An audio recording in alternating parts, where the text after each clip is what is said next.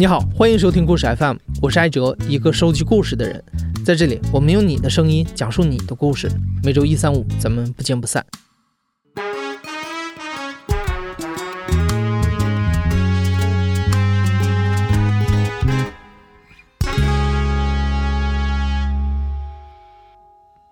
两周前，我们在微信上发起了一个故事征集，关于你第一次见对象家长的时候的经历。这个征集收到了不少听众的投稿，从这些投稿中，我们发现啊，大家见的家长是不一样的家长，紧张却是一致的紧张。这背后体现的其实是各自认可的一套人情社会规则。那今天我们就从投稿中挑选了三个故事播放给你听。第一个故事要从一束鲜花说起。大家好，我是大元儿，今年二十九岁，今年我结婚了，娶了一个南方姑娘。我是跟对象确立关系一年以后见的对方家长，因为我们是在美国读研时候认识。我们确立关系一年以后，双方父母来美国参加我们的毕业典礼，趁着这次机会，我跟他的父母一块儿吃了一顿饭。我对他母亲的印象就是干练、精致，然后对他父亲的印象就是和蔼，然后总是笑。但是我能感觉到他有点紧张，甚至比我还紧张。我们见面以后说的第一句话就是正常的打招呼，然后自我介绍。介绍完以后，我就递给了他母亲一束我事先准备好的花儿。但是这个举动让在场的所有人都惊呆了，因为我递给他母亲的是一束菊花。事情是这样的。当时他的父母刚下飞机，我对象去接他的父母，然后我去饭店订位子。我的对象叮嘱我要带上一束花儿，因为我之前从来没有送过除我母亲以外所有的女任何女性花儿，所以说我对花儿的认识比较匮乏。我当时仅仅认识康乃馨，然后我到超市以后。啊，因为美国的超市一进门大概就是一个买花的区域，因为我对花的知识比较匮乏，所以就随便选了一束。当时那个区域有一半的花写的是 lily。根据我对花有限的知识，我知道这是百合花，然后我感觉百合也挺好，因为送玫瑰好像不太合适。然后康乃馨我又没有找到，所以说我觉得百合应该是不错的吧，我就选了一束，我觉得挺漂亮、挺鲜艳的一个一束一束黄色的黄色的 lily，结果没成想这是一束特别鲜艳的黄色的菊花。那一次见家长，印象最深的画面，除了我送了一束菊花给他母亲以外，还有一个就是结账的时候。因为我们在美国上学的时候，很少能遇见跟长辈吃饭的情景，一般大家都是平辈，都是朋友或者同学，所以一般吃饭都是 AA。结账的时候，服务员把单拿过来，我们每个人掏一张信用卡就完事儿了。但是这一次，在我看来，我是主，他的父母是客，这个单应该我来买。他的父亲觉得我们是晚辈，他们是长辈，这个单应该他来买。所以说这个就发生了分歧，然后接下来就像很多中国饭局都会发生的一样，我们抢着买单，然后我跟他父亲就抱在一起，互相推搡，互相争执。我是感觉我应该买单，他父亲觉得他应该他来买单。当时整个餐厅的中外友人感觉都在看我们，但是到最后。啊，我好像没有抢过他父亲，最后还是让他父亲买单。见完家长以后，我对象说我蠢，怎么能见面就送给他母亲一束菊花呢？我让我的对象问过他父母那边的 feedback，好像还对他的父母对我的印象还不错，除了人有点蠢，然后力气有点大以外，都还挺好的。其实我觉得见家长有点像面试，他的家长会来面试你，看看你适不适合跟他的儿子或者女儿在一起。针对这个面试，你临时能做的比较特殊的准备其实并没有多少，临时抱佛脚起不到什么作用。你能做的就是展现你自己。他父母也是希望知道平时的你是什么样的，所以说放轻松应该就可以。如果你真要问我有什么特别的建议，得体大方，别买菊花。大元在见家长的时候错买菊花的这个失误，确实很难被复制。但第二位讲述者遇上的难题可就常见的多了。这个难题就是第一次和对方的家人吃饭，到底该不该喝酒？喝的话，又该喝多少呢？大家好，我叫千丽，今年二十五岁，恋爱已经有五年了。然后第一次见他的家长是在他家。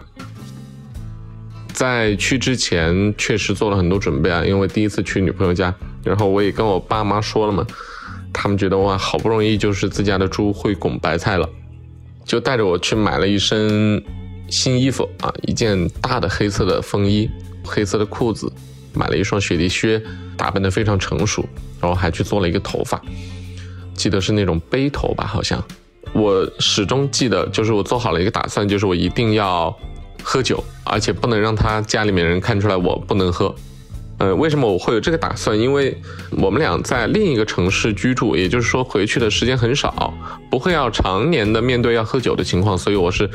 呃，下定了决心，不能让他家里面就是瞧不起嘛。男孩子会喝酒，总归好像显得好一点，呃，所以我是做好了去喝酒的打算的。坐了十几分钟的车到他家门口，他出来接我。然后见到了他的爸爸和妈妈，爸爸稍微话少一点，没有那么热情，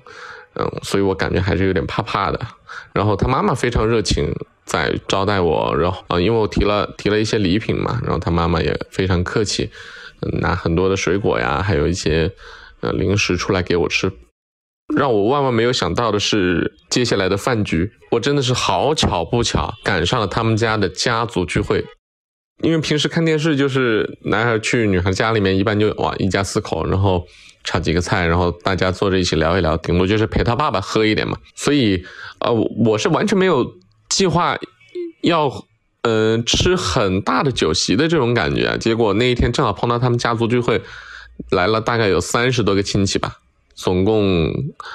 有三桌人，而且是在外面的饭店里面去吃的。在去的路上我就。知道我说完了，大家都是第一次看到我，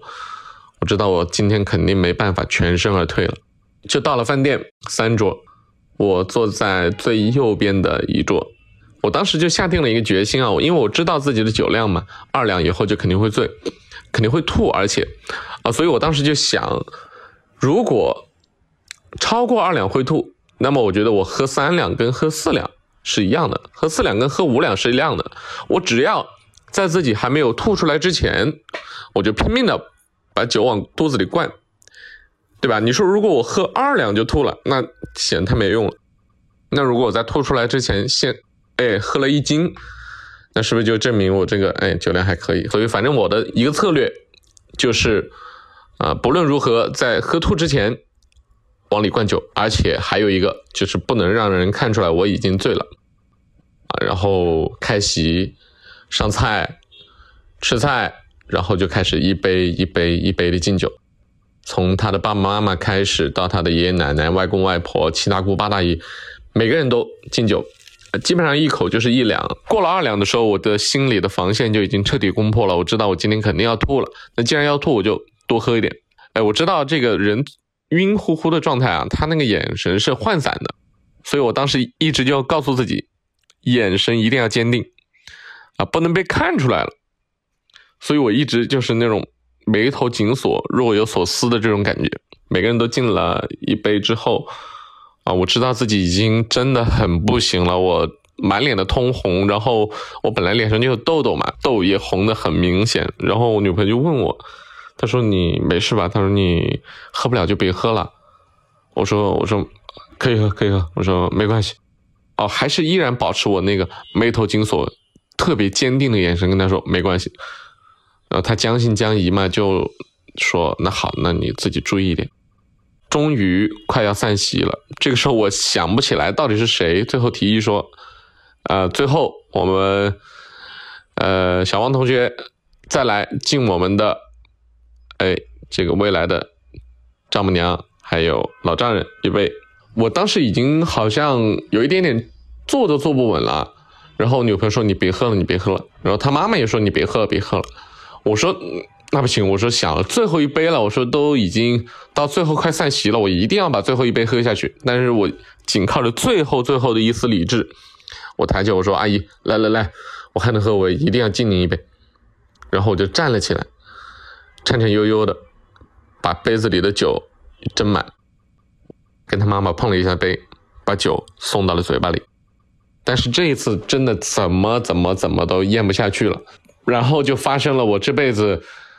最难忘的一个场景，我直接把嘴巴里的酒喷射出来，喷到了整个的酒桌上，我已经不知道覆盖了多少的菜，喷出来之后，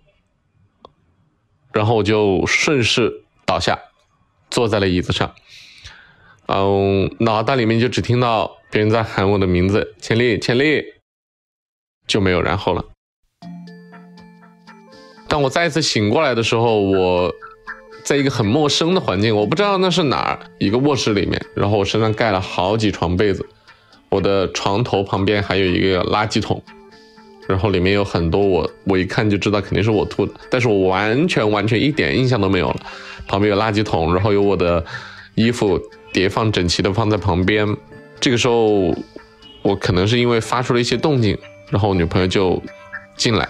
进来这个房间里，就问我的情况怎么样。她告诉我，我现在躺的地方是她的房间。我第一次进她的房间，第一次去她家就进了她的房间，然后还躺在了她的床上。她告诉我了我经历的一切，说我的酒喷出来之后呢，我就开始吐，吐了一酒店。他怎么拉我也拉不走，我就是扒在那个。椅子上了，就人整个都粘住了，就是走不掉了。他只好叫他的亲戚们过来抬我，然后他爸爸抬着我的两个脚，然后他的叔叔抬着我的两个手，用这样抬的形式把我抬走了。抬到哪儿呢？抬到了他爸爸的车上。刚刚上车，我又吐了他爸爸一车所有的坐垫还有靠椅，他们可能是把我扔在了后排，然后全部都吐脏了。到了。之后，把我又是抬手抬脚抬到了他的床上，然后又开始吐，所以才有旁边的垃圾桶。然后他爸爸现在，他告诉我现在去洗车了，告诉我现在是几点钟，然后问我下次还喝不喝酒了。然后自那之后，我不知道这是好事还是坏事啊。但是自那之后，他们家所有的亲戚，只要是跟我那次喝过酒的，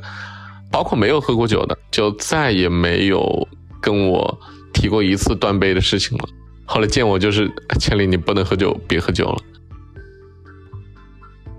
下面这位讲述者是一位女孩，她曾经留学欧洲，现在定居在法国。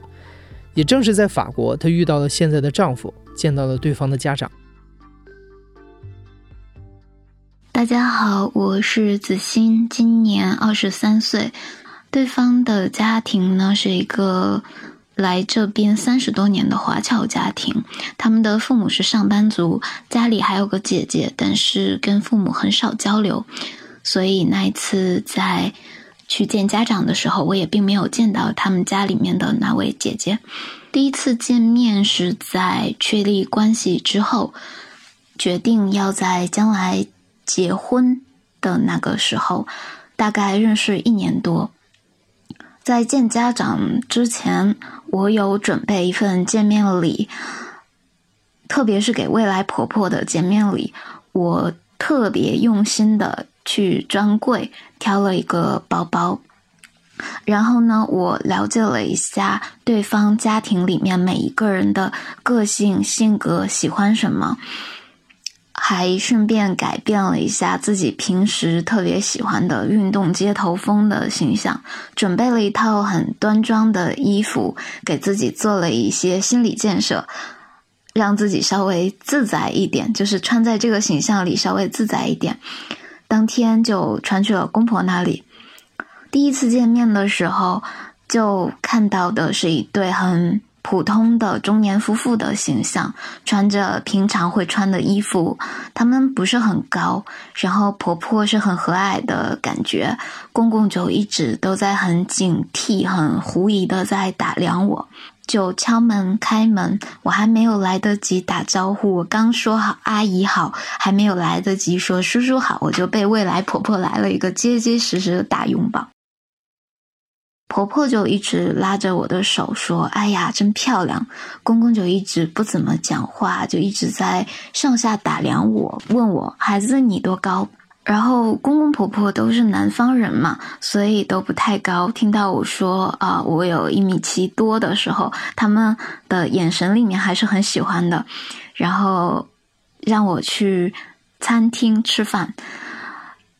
我当时在饭桌上夸了菜很好吃，都想要天天吃了之类的。婆婆很开心，但是公公还是不怎么讲话。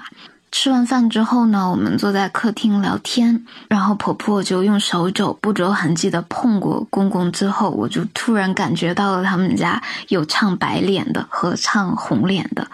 因为公公突然打开了话匣子，然后一直在问我，哎，你的学习经历，然后再到工作，再到他儿子的近期生活，他的怀疑的点让我觉得，这都不是应该怀疑的地方。他在怀疑我是不是医学生，不停的问我专业知识，然后问我关于神经外科的和其他一些不是我本专业的，直到我把所有的问题全都一一解答，并且每一个专业的医疗问题或者是医学问题，我都有告诉他有第一种解决方式，第二种解决方式，还有什么解决方式，直到我把所有的东西细细的解释清楚了才作罢，然后后面再怀疑。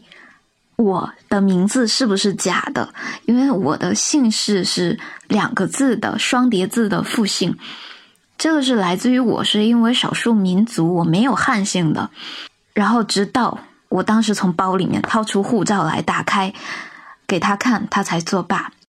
他还问我，就是将来如果要是在这边继续待下去的话，想待多久？有没有什么做别的的打算？我说我打算一直待下去。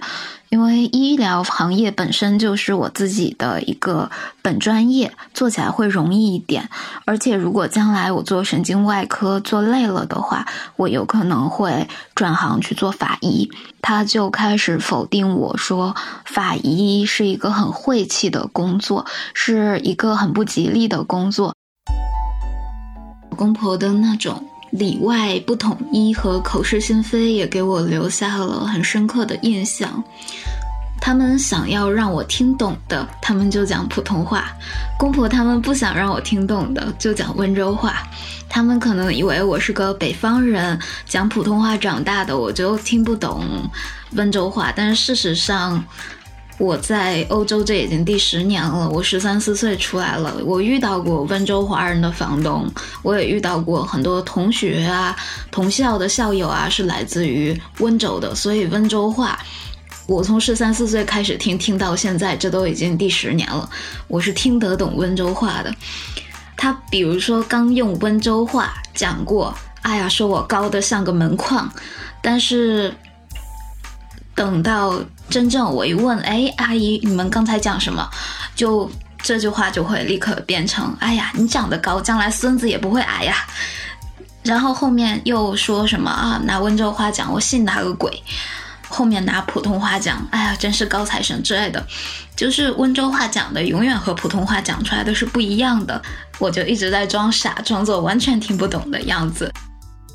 随着聊天的深入，资欣渐渐发现，对方父母对子女的控制欲特别强，还喜欢贬低和否定他们，以至于家里的两个孩子都早早的从家里搬出来生活，和父母保持着一定的距离。这也是资欣之前说没有见到过对象的姐姐的原因。就在即将结束这次见面的时候，还发生了一个小插曲。我当时比较有趣的一个关于红包的一个点在于。我的红包里面装着十张连号的五十欧元新钞，应该是从银行刚刚提出来的。但是呢，这个连号新钞里面有两张和前面八张的连号不一样，而这十张钞票，正常来讲，它的这个号码连起来应该是四十张钞票，而且我的红包上面呢也有一个痕迹，就是曾经往里面塞过很厚一摞钞票，但是后面又被拔出去，所以我的红包有一点点变形。然后呢，我当时就看了一眼，嗯，我知道了，他们最开始想给我的是两千欧，但是呢，觉得不太确定，所以最后呢，我的红包就变成了五百。而那一次会面之后，其实我的老公也打定了一个想法，就是带着我远离他家里头的那些事情，远离他的父母，他自己本身也要远离。而且那一次就是会面，其实虽然他们对我很满意，是因为确认了我是真的医学生的身份，然后他们就会对我非常满意，但是。我还是依旧觉得他们对我的这种满意是从虚荣心上面来的，而不是从真正的对一个人的个性好，或者是对于一个人对这个家庭能够相处得来满意，而是对于外界的一些比较虚荣的原因而满意。这是一个我不太能接受的点。我并不知道将来我的生活会怎么样，但是我们现在已经保持了一个很礼貌的态度。我们只能保证说，我们做到子女或者是家人的义务，但是我们没有办法再去参与他们的生活了，因为他们的生活如果再参与进去的话，我们时间久了也会有一些不好的情绪吧。就是为了没有那种不良的情绪，所以我们都在保持一个很礼貌而且很安全的距离。如果要是有一个人，他跟我讲说他将来想要去一个恋人的家里或者对象的家里，我会告诉他：如果你的对象带你回家，然后你一定要观察他的反应。他的反应就是，如果他的父母说什么，他不能为你立刻讲话、立刻保护你的话，这个人极有可能是。不可以依托到下半生的，像我的老公，当时他的父母在讲这些话的时候，我老公也在拿温州话说：“不要再说这个。”我这些都听得清清楚楚的在耳朵里面，所以这些话还是让我坚持了跟他在一起的信念。